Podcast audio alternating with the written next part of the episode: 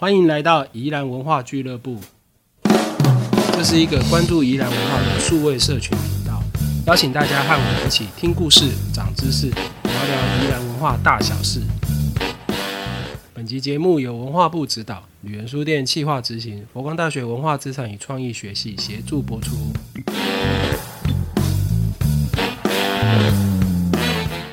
欢迎大家来到宜兰文化俱乐部，我是旅人书店的四九。好，从这集开始，我们要以五集的篇幅来谈位于宜兰市旧城区南侧，哈，由中山路、旧城南路、崇圣街跟民权路，哈，这四条马路围起来的宜兰中山公园。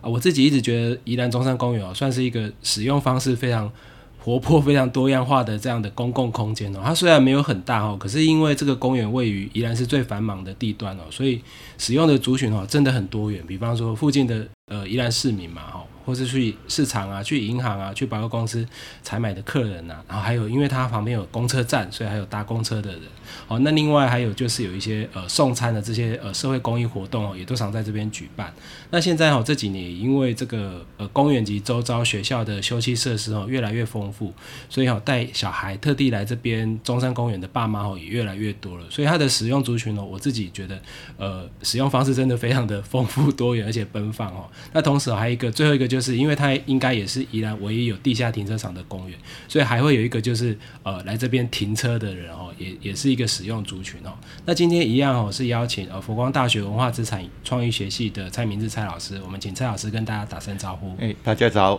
好，那今天哦就是一样，请蔡老师呃跟我们谈这个呃中山公园哈。好，有请蔡老师。好，哎这几集哈就是要。来谈一个哈，就全台湾可能算是最小型的公园之一哈，那就是我们宜兰的中山公园哈。那可是呢，一开始我想要跟大家分享一下，就是其实大家可能会觉得公园有什么了不起的哈，不过公园其实是一个非常现代的一个产物哈。那就像大家可能会去，比如说那个诶板桥的林家花园哈，其实早期并没有公园的这个概念哈。所以呢，我们台湾在在清代的时候呢，哈，其实只有私家的这个诶私人的这些园林哈，不管是板桥林家、雾峰林家哈，或是新竹的前远等等哈，这这些都是私人的，并没有所谓的公园的概念哈。所以当我们现在有所谓在一个城市里面会有所谓公园的这个概念呢，其实是从就说日本人哈在殖民台湾的时候把诶从西方引进来的一个观念哈。那西方的公园其实是在十九世纪的时候，哈，因为那个工业城市发展的很快，哈，那整个那个区域，哈，越来越人工化，哈，所以那个时候就认为说，其实在一个城市里面应该需要有一些绿地，好，这样的一个一个空间，好，所以它慢慢变成都市计划里面一个很重要的一个公共设施，好。所以，呃，台湾的公园呢，哈，其实是，呃，透过日本人的殖民呢，来带进来的，哈。可是我们对公园的想象呢，哈，可能都非常的，比如说就觉得树很多，有水池，哈，好像我们要去那个，哎，就是去休闲的一个地方，好。那可是呢，日本人在。引进来这个公园的概念的时候，其实公园的作用比我们休闲游憩的作用还要多哈，所以我们等下会跟大家做个介绍。甚至于我们宜兰中山公园在战后的时候呢，哈，其实我们都想说公园树会比较多哈，其实没有哈。到了战后的时候呢，公园里面的房子比树还多哈，所以所以这是一个很独特的一个现象哈。那再就是说，诶，公园其实在诶过去的这个诶，甚至很多的政治集会活动里面。其实它是一个很重要的集合的地点，或是政治诶政治活动那个聚集的一个活诶一个场所了。好，所以所以我们等下就是会跟大家来做这样的一点说明了。好，那日本人在台湾所设立的这个公园呢，哈，其实早期哈里面大概都会有一些元素的。那这些元素呢比较多的哈，第一个就是会可能会有神社。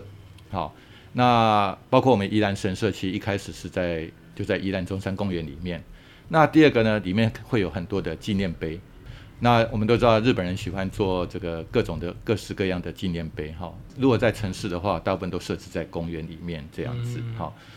日本人离开之后呢，哈，那也有一个比较特殊的就是，当然就国民政府好，然后就过来接收台湾。好，所以我们有很多的马路改名字叫中山路、中山路。好，那几乎全台湾的公园也都改名叫中山公园跟中正公园。啊，所以我们现在宜兰市的这个就叫中山公园，罗东这个也叫中山公园，哈，然后里面呢，因为既然叫中正公园，叫中山公园哈，也免不了呢，其实里面可能也都会有很多那个孙中山的铜像或是蒋中正的铜像，嗯，好，然后那个时候又开始，因为从呃国民政府迁台之后呢，所以开也把一些比较中国古典式样的这种的那个建筑的形态。也引进到公园里面来，好，所以过去其实公园里面也会有一些比较中国式的这种亭子，嗯，啊，像我们罗东公园现在也还有这样子，对。对对对，好，所以不管是日本人哈，那个台湾总督府或是国民政府来哈，其实都没有把公园单纯视为是一个服务市民的一个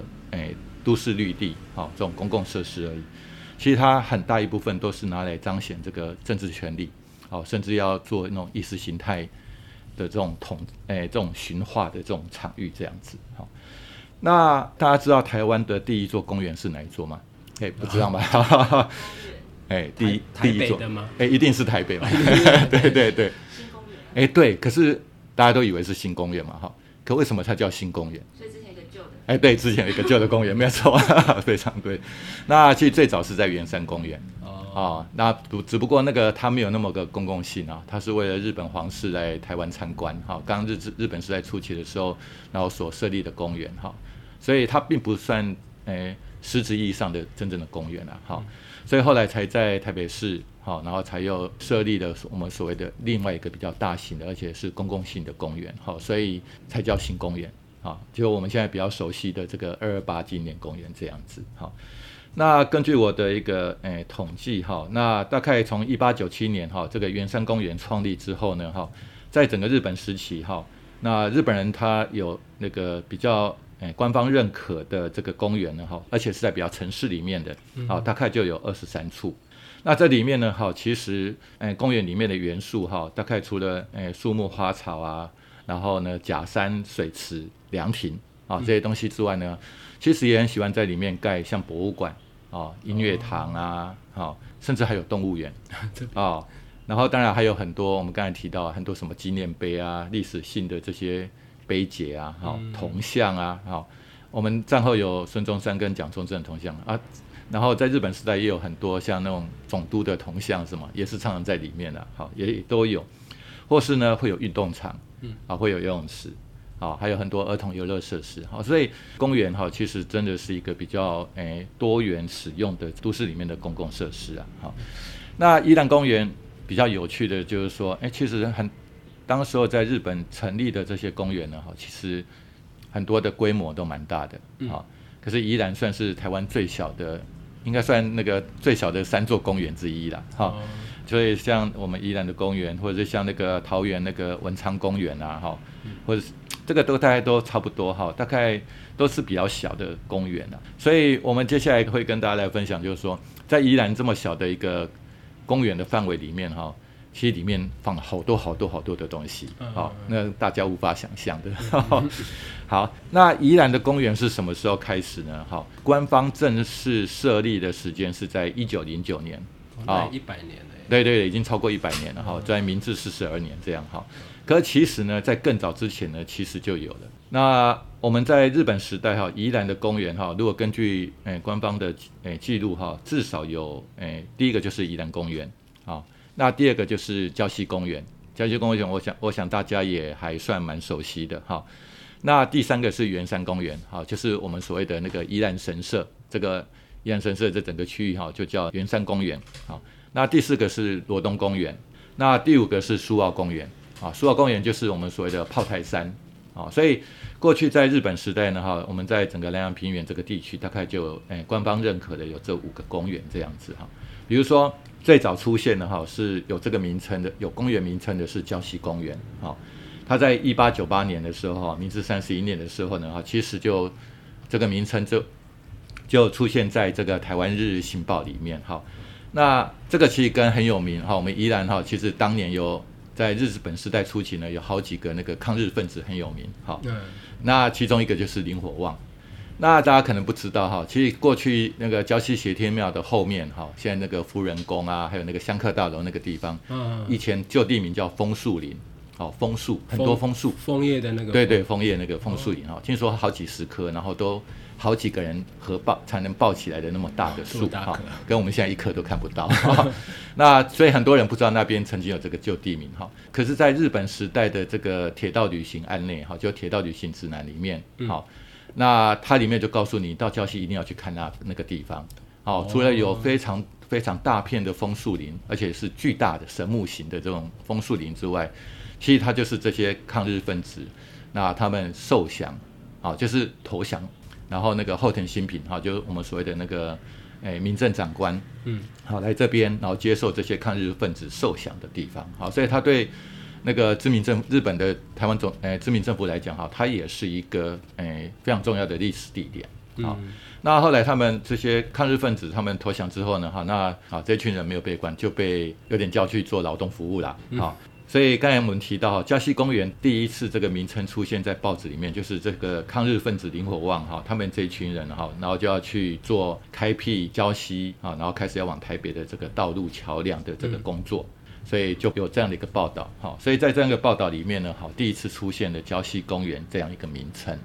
另外一个呢，哈，其实在大概在一九又过了大概几年之后，在一九零五年左右哈。那也有一篇报道就提到说，哎，宜兰公园呢已经在规划了，哈，而且第一期的工程好已经做了。那在这个报道里面呢，其实他就稍微去做，哎，对于宜兰公园有一个初步的描述。第一个呢，他提到说呢，好啊，最近在这个城，好，当然就指宜兰城啊，好的东南隅，好，宜兰城的东南边，然后呢，本来有一片水田，可是他们现在把它开辟成公园。好，所以这个公园名称就有所谓“公园”这两个字了。好，所以他把水田变成一个公园。好，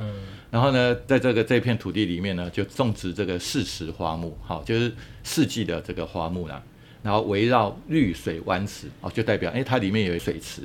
然后呢，且有神士一碑。哈，其实神士一碑，神那个士就是后世的事。哈，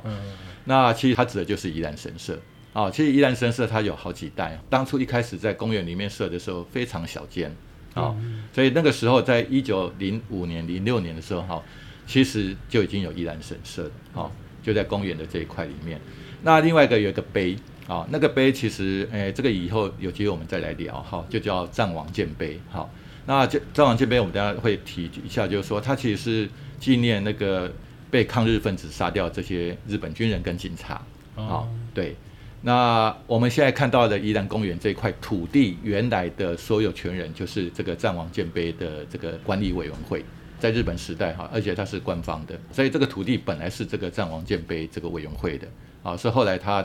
才把它转让给这个诶宜兰厅，好，然后变成公园的所有地，好这样子。那除了这个，就刚才讲有诶花草树木啊，有水池，然后有神社，有一个纪念碑之外。好，那当然也有凉亭，好，因为公园总要有凉亭嘛，好，而且有好几个这样子。那所以呢，哈，这个是最早呢，哈，对于宜兰公园的一个描述。所以后来呢，刚好那个诶，台湾总督哈，在一九零六年的时候哈，左九间卓马泰哈，嗯，然后就来宜兰参观，哎，来视察啦。那那时候就看到，哎，这个宜兰公园哈，虽然很小啦，不过还不错。那可是呢，他就觉得啊，这个树还不够多。还不够雅致就对了，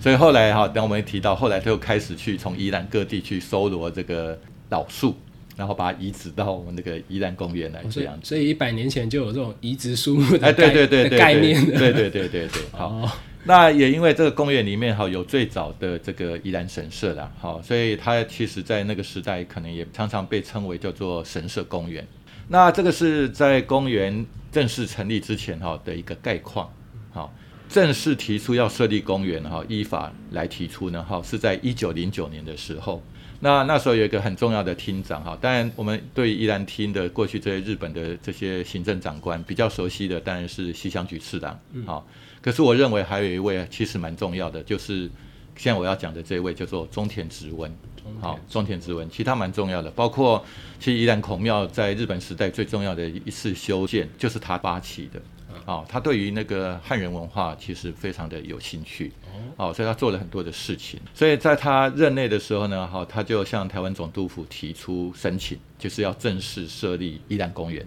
好这件事情。他在设立的时候呢，当然其实日本人哈在他们的公文书里面都会很清楚提到说，我今天要盖一个法院，我今天要设立一个公园，嗯，都要有理由。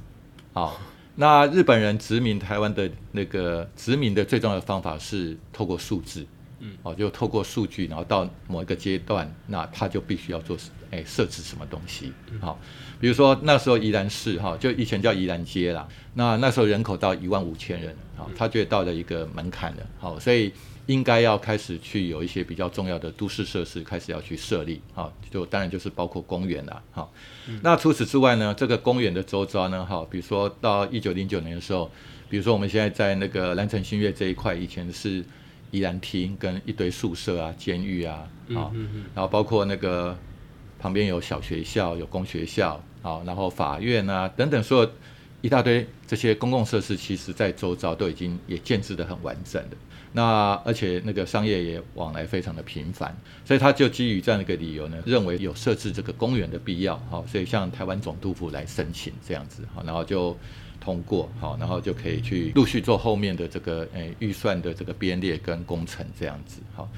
那除此之外呢，哈，成立之后呢，好，那公园呢就是由宜兰厅来管嘛，对不对？好，所以他要编一些人来处理，好，所以它会有一个诶，有点像我们现在公园路灯管理处啊，好，类似很多行政那个县市政府有这个好。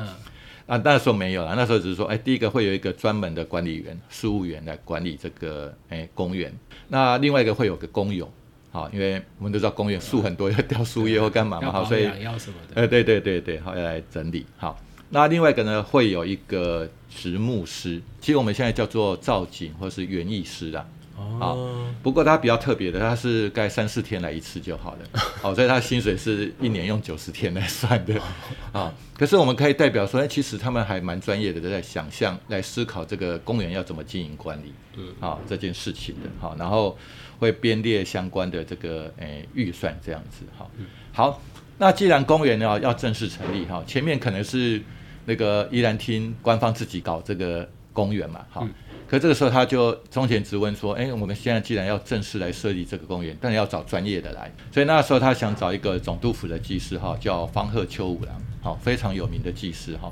那日本时代这些来台湾的这些技师呢，哈，其实第一个他们一定都到国外去念过书，第二个他们可能都参加都有去做，哎，比如说到美国的这种万国博览会啊，他们都有去参与，好，去参与那个比如会场的设计，好，其实都非常有。”学士跟实务经验，在日本就已经很有名了。然后后来都被台湾总督府请来台湾这样子。好，那不过因为方鹤秋五郎哈，实在太多人找他了哈，所以没有理我们这个厅长哈，啊，所以一直卡在那边哈，一直到那个一九一四年的时候呢，哈，想说不行，再这样下去不行哈，一定一定要找个专业的来，所以再去拜托这个诶诶方鹤秋五郎。可他也是没空，啊，所以后来只好退而求其次，找第二厉害的，对对对，啊，在日本也非常有名的造园师，哈，就园艺师，哈，叫做锦泽半之助，啊，锦泽半之助，哈，请他来帮忙规划。那锦泽半之助，哈，其实除了做宜兰公园之外，哈，其实他台南公园也是他规划的，啊，现在台南公园也是前一阵子刚一百年，一百周年而已。所以在一九一四年的五月，哈，就大正三年的五月的时候，啊，大正三年很重要，哈，就是鬼灭之刃的那个时代，哈，OK，好，好，那锦泽半之助就来到宜兰，哈，协助宜兰公园的规划设计跟包括施工，好，他有在现场监工这样子，好。然后听说礁溪公园也顺便请他一起规划设计这样子，对对对，既然来了就一起嘛。我们好爱顺便啊。对对对对对，因为礁溪有温泉 啊，所以那时候其实日本人蛮爱来的。那个锦泽半之助的，他除了自己哈亲自来到宜兰做诶勘察，然后设计之外呢，哈，他也聘请了，他也找了一位日本的这个园艺师，啊。跟一个行政事务的官员哈，跟他一起哈来做这个监工的这个动作，这样子哈。所以到了一九一五年之后呢，哈，大概就宜兰公园就有一个雏形了。那我就引用这个诶，一九一五年十月的这个台湾日日新报的一个报道哈，可能大家就比较容易理解哈。那时候宜兰公园里面大概是什么样的一个状况哈？他刚才我们提到那个左九间左马泰那个总督来就说，嗯，宜兰公园小小的，不过还不错啦，哈，嗯嗯，阿个是奇怪雄旧啦，哈，对。所以这个时候哈，他在这个报道里面就有提到说啊，所以他们收集的哈宜兰这个地方的古树，还有大的松树啊，然后移植到这个宜兰公园里面，所以第一个就开始有一些，因为你等它长太慢了哈，还就直接去移植依然其他地方好找到的老树，把它移植过来。所以现在公园里面可能有一些老树、大树，它不是在，它是从别宜兰别的地方对对对对，而且 其实我也也不太清楚，宜兰现在的公园里面的老树到底有哪些是这个时代被种下来的。嗯嗯嗯等一下我们再提啊，其实我有点怀疑那个有一部分的椰子树是啊，我我们都会应该，这对我们来说也蛮难想象，因为我们想说，哦，它一百年可能就会想说它是从在这个地方从小树小树。长到大，对对对对对，像像那个诶成大的荣园里面那个有那个皇太子哦、嗯。来种的那个国泰人说的那棵大榕树，哦。对对，他他那时候小小的哦，现在已经长大超大的，哦。对对对，所以有老树的很多哈、那第二个呢，因为公园如果平平的很没意思。嗯。啊、所以它会有假山。嗯。啊、会有假山，然后会有水池，所以我们小时候去公园一定一定有池子嘛，嗯。啊，一定有池子。那再来呢，哈，就是会有凉亭，哈、嗯啊，这个凉亭呢，它在里面描述就是说有圆形的，有八角形的，好，就是设计的非常的多样。那再来呢，就是会有个神社嘛，哈，就是我们讲的宜兰神社。那其实以前在这个宜兰公园哈，在它的，诶、我们现在靠中山国小跟宜兰国小的这一侧，跟民权路的这一侧，嗯其实，在公园这个边缘哈，曾经有一个 L 型的水，一条河。哦，哎、对，其实大家都不知道哈。不知道，所以，所以以前要进这个神社呢，哈，你要从这个崇圣街，就是宜兰国小跟那个中山国小盖交界处这个地方呢，哈、嗯然后呢往公园里面走进去，那你就会经过这一条河哦啊，那所以呢，这条河上面就会有一条桥，啊，有点像，其实很多神社都有那个玉神桥嘛，嗯啊，那个桥弧弧形的桥，你就这样走过去这样子。那在这个公园的南边呢，哈，还会用那个木头哈做了一个围篱，啊，围篱里面做什么呢？养了很多小鸟，啊，很多鸟。他讲这个禽鸟，这种鸟应该是不太会飞的啦，好、有点像鸟园哈。嗯其实大家可能跟我一样比较资深的 那个人哈，可能有印象哈。其实，在有一些的国小里面，像我以前读诶罗东的公正国小的时候，其实那个学校里面是有一个鸟园的，嗯嗯嗯，哎、也可是它是用铁栅栏的，啊、有一个鸟园，然后里面还会养很多的小动物，可爱动物这样子哈。哦，所以其实，诶、过去，诶、在一九一五年的时候，哈，在宜兰公园的南边就有一个养鸟给大家观赏的地方，然后在西边的地方呢，哈，也做了一个小动物园。除此之外呢，哈，还有一个在过去日本时代最重要，公园里面一定要有的一个很炫的东西，我们现在觉得没什么，可当年很炫的一种设施叫做喷水池。喷水池，哦对对对，爱爱像喷水哈，水会那个从池子里面，然后它用一个石头去叠起来的造景，然后呢，再定时会那个水就会喷出来，这样，好哦喷泉喷水这样，啊，那个在日本时代其实是很受欢迎的。那当然，因为有神社嘛，哈，所以那个神社这个参道虽然很短啊，哈，不过它也会有很多的这个石灯笼，嗯，啊，很多的石灯笼，然后甚至还有一个那个八角塔，哎，八角的那个形的那个水井。然后呢，还会有一些纪念碑，哈，比如说我们在几个单元之后，我们会谈到宜兰公园里面一个全台湾来讲都比较大型的、非常漂亮的纪念碑，就是献果碑，嗯。啊，那个时候已经在里面了，啊哦，还有中魂碑啊、中灵塔，哎，很多的碑其实都已经在里面了，所以这个大概是在一九一零代，哎，中期的时候的一个状况。宜兰公园哈，在一九一九年的时候哈，之后呢又经历了一个比较大的转变，为什么呢？因为一九一九年的时候呢，哈，宜兰神社就迁走了，迁去迁去圆山了。就是现在的原生，对对对嘿。哦。因为在早期哈，其实在一九一九年之前哈，整个公园的规划其实是以两个东西为中心，第一个就是神社。嗯，啊，第二个是刚刚我们提到哈，这个土地本来是藏王建碑的，是。跟这个宜兰神社为核心去做规划的。嗯，好、可这个时候宜兰神社迁走了，好、所以它公园可以做比较大的一个一个改变。所以到了一九二四年的时候呢，哈、第一个就是说，在这个记录里面哈，那个里面的纪念碑越来越多了。我们会有一集跟大家介绍这些纪念碑纪念。碑公园，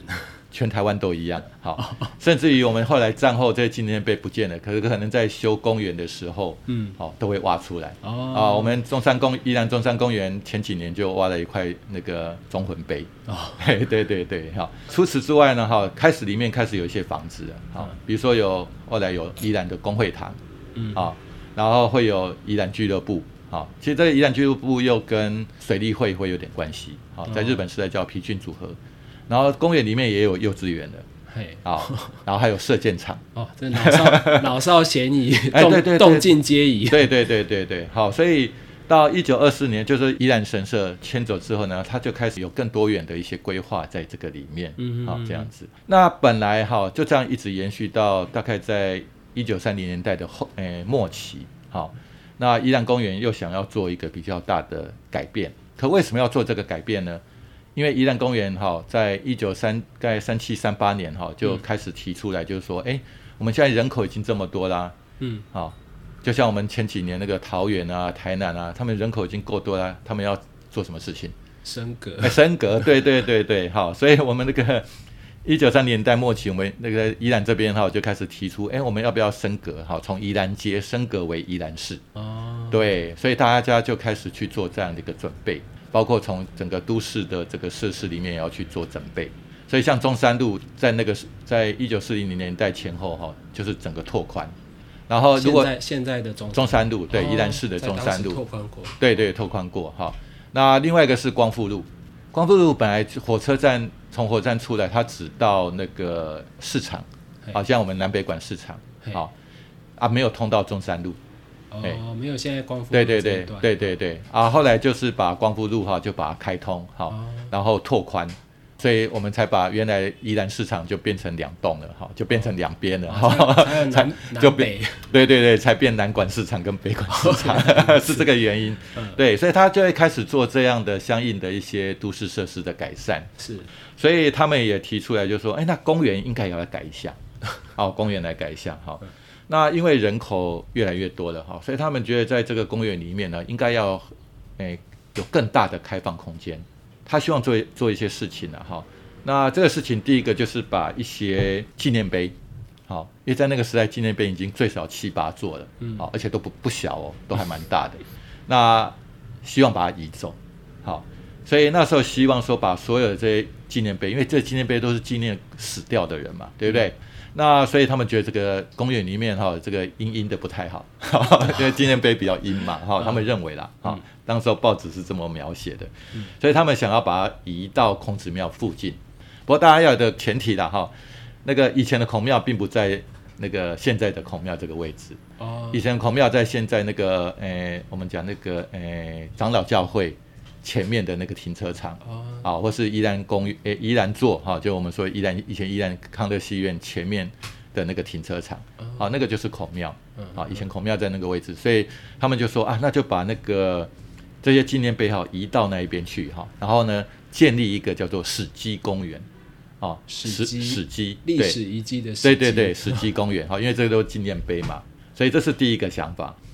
那第二个呢？哈，我们刚也提到哈，我们其实在下一个单元会提啊，就是说，其实，在那个公园里面其实也有运动场，嗯，好就可以做运动啊，哈。可那个时候他们就希望说，哎，把运动场也移出去，好，然后设置在现在宜兰桥的旁边，就立行国小附近，哦好，那个宜兰河畔。其实，在那个日本时代末期那边叫做北门运动场，可是最早期不是设在那边哈，其实它本来要做一个运动场是要设在那个宜兰神社，哦，在圆山的那个宜兰神社那个地方，好，所以他要做一个运动公园，好，当时就已经有运动公运动公园没有错，没有错，对，好，所以他想要因应这个一九四零年，他们要准备依然要升格为宜兰市的这样一种诶、都市设施的准备里面呢，哈，他本来期望说，如果做好之后，依然是第一个会有宜兰公园，可它是比较休闲的，而且是可以大量市民集会的场所，嗯。开放空间，好，那第二个呢，会有一个史基公园，嗯，好，然后第三个呢，会有一个运动公园，嗯，好，不过最后没有做。好，就这样，好，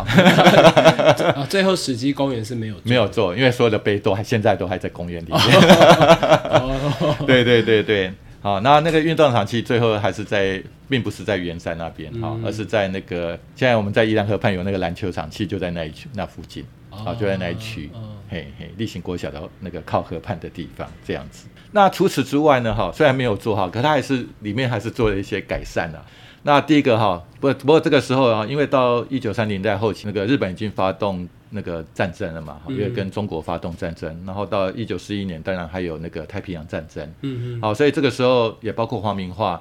啊，然后也包括要因应战争，所以会有一些诶设施啊，好战时体对制对对对。那第一个呢，哈，在公园里面就设了升旗台啊，那这个当然跟那个呃爱国思想有关啦，是好是是，那可是可是有另外一个设施其实蛮重要的，好，哎。叫做放送台，放送台，对，就是其实我们会下一集会提到那个叫做收音机体操。呃，这个比较资深的那个民众哈、那个 朋友才会比较知道，哦，比较知道哈。嗯嗯。其实，在日本时代末期后期哈，因为已经有无线电了，嗯。啊，也有广播事业了，好、所以其实，在公园里面哈，都会长得有点像那个石灯笼，可比较高一点的那个设施，其实它就是垃圾有广播，好、哦。然后它就会播音乐哈，然后那个音乐出来，大家就开始做体操，哈，就这样，哦 在当年，所以是当时是听收音机做体操对，对对对对。在对，中山公园，对对对对，好，这个我们在下一集那个会有提到这件事情，这蛮有趣的哈。那除此之外呢，哈，因为战争的关系，哈，因为到了呃一九四零年代太平洋战争爆发之后，哈，那由于到比较后期的时候呢，我们就知道美军就会来轰炸嘛，所以那个时候就必须要做防空洞，所以很多地方当然私人的自己家里面挖一挖也可以做防空洞哈。可是从那个都市的角度来看啊，这个呃依然是一所哈，就依然市政府呢哈，它也必须要去做一下大型的公共性的这个防空洞。我也跟我们那个呃宜兰的国宝哈，那个陈进传老师问过了哈。那其实以前在那个宜兰公园哈，比较靠旧城南路那边哈，其实过去他的印象里面就有很多很多的防空洞。哦嘿，好，那这个大概那个我们从日本时代的报纸也可以读到，就是说，在一九四一年的时候呢，哈，那为了强化这个防空，避免这个空袭的时候有很大的灾害了，哈，所以那时候宜兰市长就带着全部那个市政府的官员呢，哈，嗯。一起去做劳动服务，好，然后要去盖模范防空壕，啊，就是防空洞的标准范本，好，然后再请民众呢一起来盖这个防空洞。哦，所以如果我们看美军当年在我们那个宜兰公园上空拍的这个照片哈，就可以看得出来，其实，在那个靠旧城南路这一侧哈，其实有很多怪怪的东西，好，嗯。那些其实都是防空洞，好，有很多哦很多的防空洞，好这样子。那在公园里面呢，他们有去发动哈，一九四三年的时候开始去发动哈，要种一种植物叫蓖麻。诶，我不太会讲那个字怎么写哈。为什么要种蓖麻？因为那个蓖麻的油榨出来，蓖麻籽榨出来的油是可以当飞机的燃料哦哦，所以它变成一个很重要的那个我们讲那个战备物资。嗯啊，那时候怕不够哈，所以也要发动市民哈来种这种战备物资可以用的这些植物，好，所以那就就一样啊，那个施工所也是让那个所有的职员哈要一起去种啊这些东西好，那这个其实都是因应这个诶、战争的需要哈，所以对于一旦公园就有一些调整这样子，所以我们可以从简单的哈，就用一个比较短的时间哈把。那个日本时代哈，其实本来是没有公园，哈，依然是没有公园的，哈。那依然过去早期的公共空间其实就是马路，就是庙城，可这时候开始有一个比较宽敞的，虽然宜兰公园还是全台湾最小的几个公园之一啦，不过以宜兰市来讲，它就是有一个比较大的绿地。那除了可以做一些休闲娱乐之外，哈，那我们在下一次的这个分享里面呢，也会跟大家讲说，它其实里面有非常多，诶、政治的。好，这些公众的集会活动，甚至军事演习，或是游行、庙会游行，都是以公园为中心，然后所发动的这件事情。好，所以我们这一期先把这个，诶，日本时代，好，从没有公园到有公园的这个过程呢，用一个比较简单的方式跟大家做一个分享，这样子。好，谢谢蔡老师今天的分享。其实中山公园呃从无到有到现在，老师讲到现在为止，已经非常非常多的用途了。从防空洞到凉亭到神社到呃到各式各样的呃动物园、鸟园都有出现过。好，以上谢谢大家的收听。那因为宜兰文化俱乐部的内容常会提到许多单位、团体、历史人物啊、或是一些文化空间等等的名词哈。那我们会把这些名词的相关照片、文字啊，或是一些网络连接等等的资讯哦，整理成参考笔记给大家。欢迎大家在收听的时候随时翻阅点选。好，那这些参考笔记的资料都会放在每集 Podcast 的节目的说明文字，或是旅人书店网站里，欢迎大家可以使用。那最后还想跟大家分享一个消息，就是哈，我们宜兰文化俱乐部哈会在每季的尾声哈安排一场 Open Talk 的特别企划，哦，就是由我们选定一个特别有趣的题目哈，欢迎有兴趣的朋友可以一起来现场旁听讨论或是分享哈。那这一季哈我们选定的主题是台湾铁道旅行案内里面有关宜兰的介绍。好，那台湾铁道旅行案内哦是日治时期啊台湾总督府铁路部所发行的一本铁路旅游指南。哦，也就是说，在介绍说，呃，如果搭火车来到宜兰或是台湾各地玩的时候，哈，要去哪边玩，要怎么玩的一本旅游指南哦。欢迎有兴趣的朋友哈与我们联系哈，留下你的联络方法，我们会在确定时间之后再邀请各位来参加。好，以上感谢蔡老师的分享，更感谢大家的收听。好，欢迎大家把你们的意见或是建议哦，用留言的方式告诉我们。